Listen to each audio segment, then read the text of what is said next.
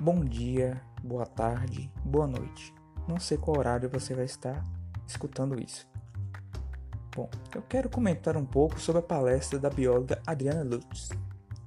Não sei se é assim que se pronuncia. Bom, de início, gostaria de comentar é, essa primeira palestra, embora acredite que as demais complementem muito bem o que foi abordado. Muito tem se falado dos problemas humanos relacionados à pandemia do novo coronavírus, o SARS-CoV-2. Mas, a não ser pelo fato do abandono de animais de estimação, ainda não havia me atentado sobre quais impactos a mais poderiam estar ocorrendo entre outros grupos de animais. É realmente uma preocupação que esse vírus salte para outros animais, o que pode influenciar mutações e recombinações dentro do genoma viral, podendo ter como consequência o aparecimento de novas variantes da doença, possivelmente até mais infecciosas ou fatais. Bom, então quais são as preocupações que a bióloga Adriana nos alerta que devemos ter? O SARS-CoV-2 está muito difundido entre as populações humanas. Isso já é de conhecimento de todos. Com isso, tem se descoberto, ou melhor, encontrado uma carga viral enorme sendo evacuada através dos esgotos, pois os humanos, quando infectados pelo vírus, continuam a eliminar eles pelas fezes por cerca de 31 dias. E em se tratando de pacientes imunodeficientes ou imunossuprimidos, esse período pode ser ainda maior. Ok, mas e daí?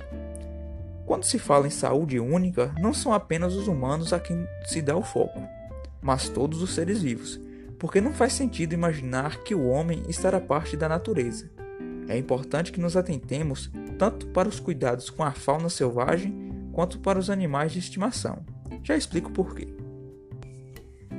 Se os vírus saltam de outros animais para humanos, não seria possível então que os humanos pudessem transmiti-los também?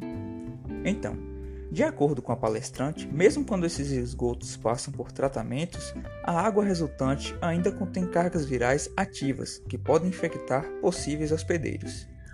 Isso gera preocupações, pois quando essa água retorna aos afluentes, muitos animais utilizam esses recursos hídricos e podem estar sendo contaminados. Isso ocorre não só com a Covid-19, mas com diversas outras doenças, gerando um ciclo autoalimentado de novas infecções interespecíficas, ou como diz a biola, spillbacks.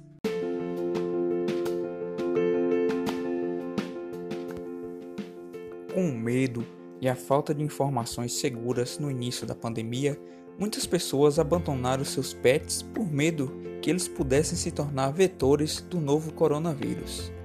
Isso acarretou mais um problema de saúde pública, visto que o aumento de animais de rua pode agravar outros tipos de epidemia. No Brasil, pouco se tem feito para resolver esses problemas, mas, como diz a bióloga, é necessário que haja uma colaboração para que a saúde única seja viável, pois ela pode ajudar a contornar essa situação do SARS-CoV-2. E a você, ouvinte, que me acompanhou nesses breves minutos, peço-lhe que continue se cuidando e seguindo as orientações sanitárias para que em breve estejamos livres dessa pandemia. Muito obrigado.